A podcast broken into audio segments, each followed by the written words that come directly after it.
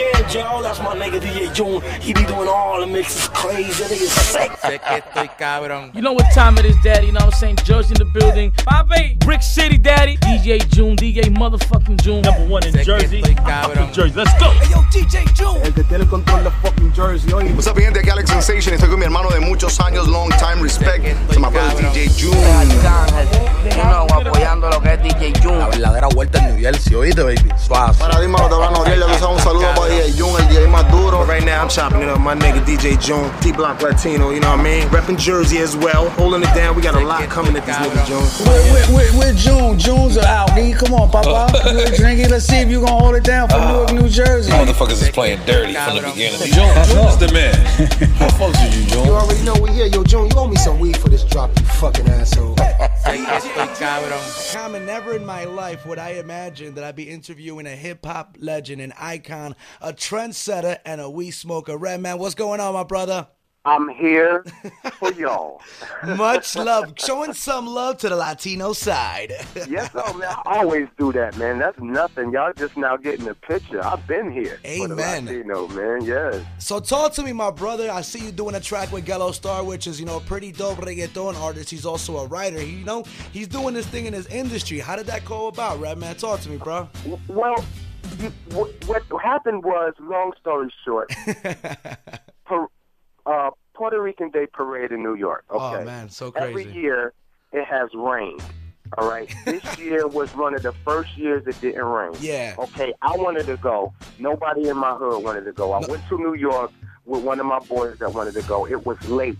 He was We Puerto Rican, right? o'clock. He was Puerto Yeah, Rican. was- yeah, Puerto Rican Day Parade. We went over there. It was late. We seen about maybe 18 Puerto Ricans in New York out. I was like, damn.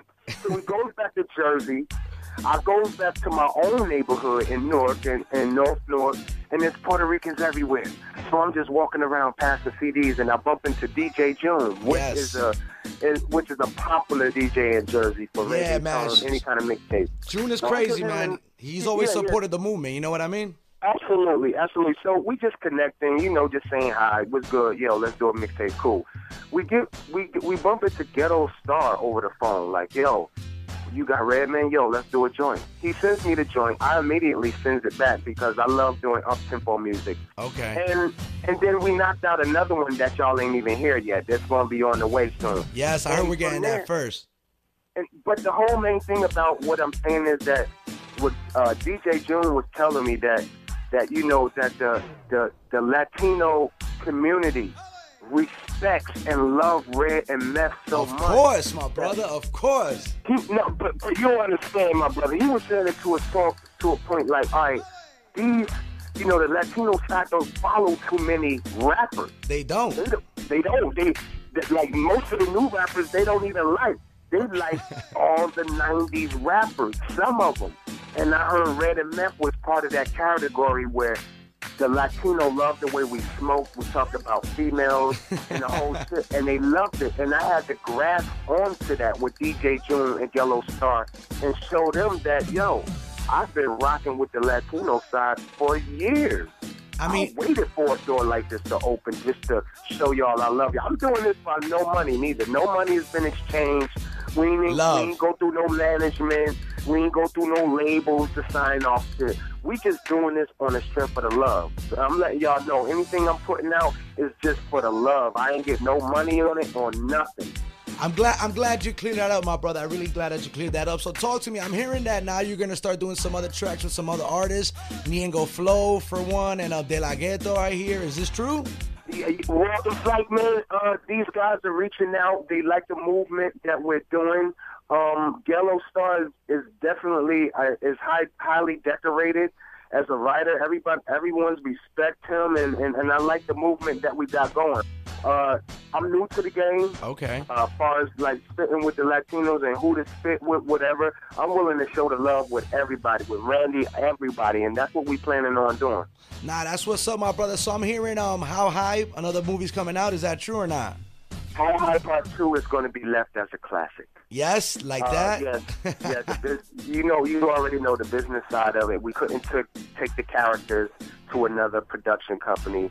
Uh, you know, they Universal and Jersey Films, which uh, is owned by Danny DeVito.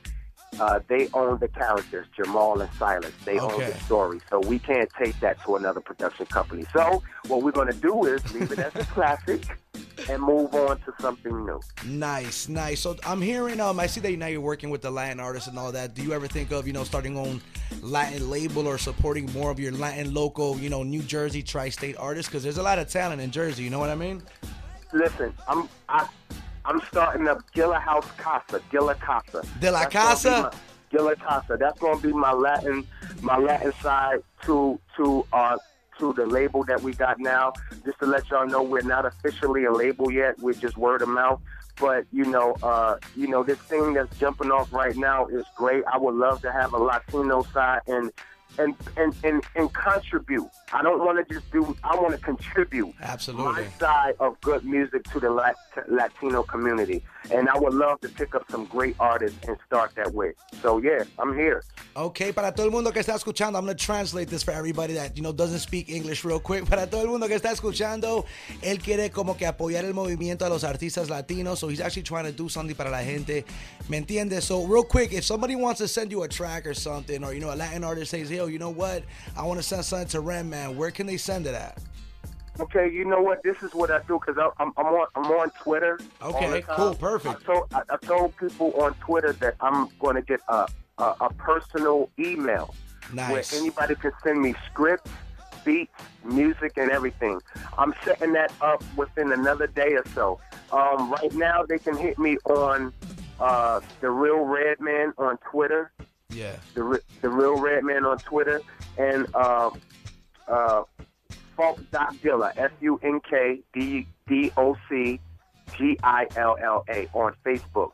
Um, but I prefer that we call you back personally and you release that email. Absolutely, that would actually be great. That would be great, and I also want to release that second track you did with Gelo and any other track that you're doing um with Latin artists because I really think that more artists need to be like you. You know what I mean? You really don't got to do this, but you're doing it. You know what I mean? You're supporting the Latin movement, especially a person like you, Red. So I truly do Man, appreciate that. And, and I love it. I, and, and I love it. And the women. It's, it's, it's, you know? It's just something new to me. And anything that's new and exciting, and because the Latin music is not about having a hot single on the radio. Latin music is about energy and fire and passion. And I would love to get be a part of that. And re- uh, I would love to get some Latin artists that I found to produce some good music and like, and they just like, oh, I mean, pop off. It'd be great. Nah, It'll it's gonna great. happen. It's gonna happen. Any other things coming for you, my brother? Any future projects? Any, you know, what's Uh, going on with got a Red, man? Project going on right now. Uh, one of my artists, Ready Roc. He's on, on Twitter. People are familiar with him. We're dropping singles on him. Uh, thanks for the love for that. Uh, just support anything that we do, as far as Red MF. Uh, we got the Red MF Blackout 3 album we working on. Nice. I got the Muddy Waters 2 album I'm working on. Everybody who's a Redman fan that loves Muddy Waters, I'm doing a part two to that as well. Dropping it this year in the fourth quarter. Nice. Um, Why not, though, right? Anything else, man? Uh, you know, just look out for me and DJ June. Um, we, we definitely working on a, a, a Latina Redman, Latino Redman album. Uh, me and Yellow, yeah, me and Yellow start putting it together. And what we're gonna do is we just gonna put some good music together and invite some features on it and Yes. just have fun. Just have Any a fun album. any ideas on who you want to feature? Oh man, we're going through the list now, man. Uh, Who's on the list? Who's on the list? Um, definitely Randy is on there. There's a, another artist. And, and you know what I noticed too? That the Latin artists, this is how the respect go. The Latin artists, they have comparisons. Like, there's some Latin artists compared to Red and Meth. That love to And smoke and go Latin- crazy. Yeah, there's some Latin artists that's compared to Usher, and Latin artists that's compared to Jay Z or whatever. So you know, I forgot his name. I'm, I'm, I'm some. I, if I can remember his name, I heard his music last night. Uh, he's so dope. He's supposed to be the Latin of me. I Okay. His, uh, I Oh, was his it? name. Did you you said Jowell right? Jowell or Randy? Yeah, You said- well, you, well, you know, Randy. You, you know, nah, definitely, definitely Jowell and Randy. I, I think that's Meth and Red definitely because they smoke crazy. You guys smoke crazy. They party crazy. You guys party I crazy. want- I even want to get one with Tego. That you know what, my brother? I think that would be hip hop, yo. I think that would be hip hop. You and Tego Calderon going in on a track. Both of y'all are crazy. Yes. That'd Yeah. be dope, man. I appreciate that, man. Yo, Meth, I, I, you're right. I mean, I know you're real busy. I thank you for calling the show. I thank It's you for supporting Jersey, especially because I'm from Jersey. I'm from West New York, 201 Stand Up, by the way. You know, I, I'm thankful that you're supporting this Latin movement, my brother. I really am, man.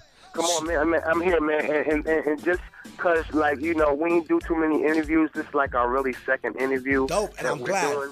yeah, so you're you're part of the first beginning of this movement, Amen. and which initiates you for getting all music that we do ahead of time. Let's and do it, information man. that we can blast out, man. I appreciate you, man. And I will be letting you know Yes. to the Latin community the email that I'm going to get where they can send me some music. Perfect, perfect. And I'm, I'm- we're gonna play the song right now, the Brick City Girl. Para todo el mundo que está escuchando, le voy a preguntar, what is a Brick City Girl for you, man? You're from Brick City, you're from Jersey. What's a Brick City Girl for you? A brick city girl for me is a woman that don't need to be heard. Okay. A woman that attracts male and female. Okay. A woman that walks in the room and all eyes is on her because of her presence. And the first words that come out her mouth to anyone the the the people respect her. You know how you can judge a person from the first words that come out their mouth? It's Yeah. fucked up, but it happens. The words that come out her mouth is just nothing but beauty where they're looking at her like, oh, she is so grand. Your best experience with a Latina would be from what country? Miami. Miami. You're crazy, Ray. You're crazy, man. You're my brother, much love. Real quick, what's your Twitter, real quick? Um, the Twitter is the real Redman. Uh, T H E R E A L Redman. We're definitely And, gonna uh, have you on the show again, man. Yeah, absolutely. Please, man, I got to come up there one time. Seriously, We can take live. Photos and show them it's real. Absolutely, my brother. Once again, thank you, Redman. We're gonna go to the track right now. Brick City Girl featuring you and Gallo Star, right? Yes, sir, Brick City Girls. Let's get it. What up? It's DJ EFM, one half of the Drink Chance Crazy Up Production in Miami, FTV Radio, number one in Jersey. I fucks with Jersey. Let's go.